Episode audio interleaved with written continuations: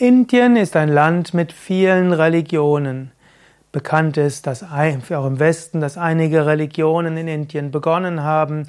Bekannteste Religionen, die in Indien ihren Ursprung haben, ist der Buddhismus und der Hinduismus.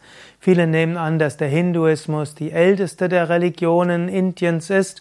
Aber die Sache ist nicht ganz so einfach. Bekannt ist jedenfalls auch, dass Jainismus in Indien entstanden ist und eben auch der Sikhismus. Und so könnte man sagen, Indien ist der Ursprung von vier Religionen.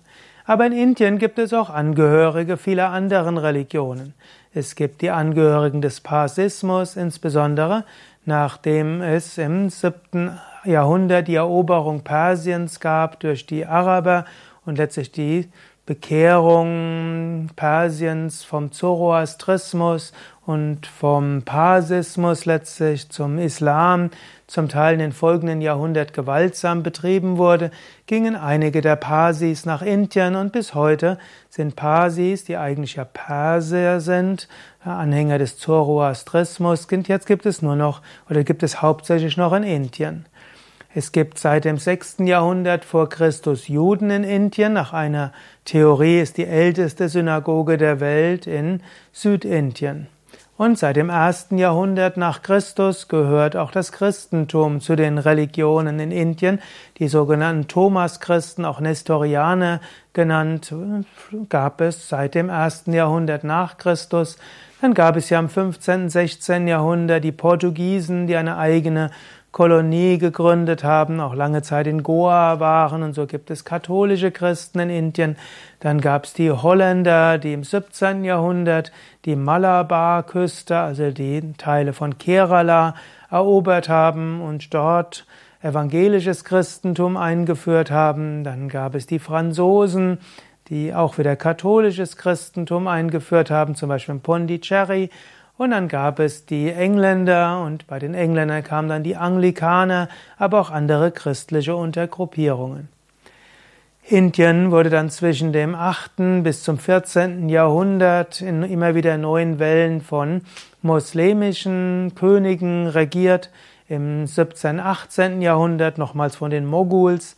Und so findet man in Indien auch sunnitische Moslems und es gibt schiitische Moslems und es gibt ja, sufistische Strömungen und vieles andere. Und so kann man sagen, in Indien sind viele Religionen vertreten. Und der Hinduismus ist ja eigentlich keine monolithische Religion. Im Hinduismus gibt es zum einen drei Untergruppierungen, die man fast schon als eigenständige Religionen bezeichnen kann oder mindestens als Konfessionen wie evangelisch, katholisch, orthodox.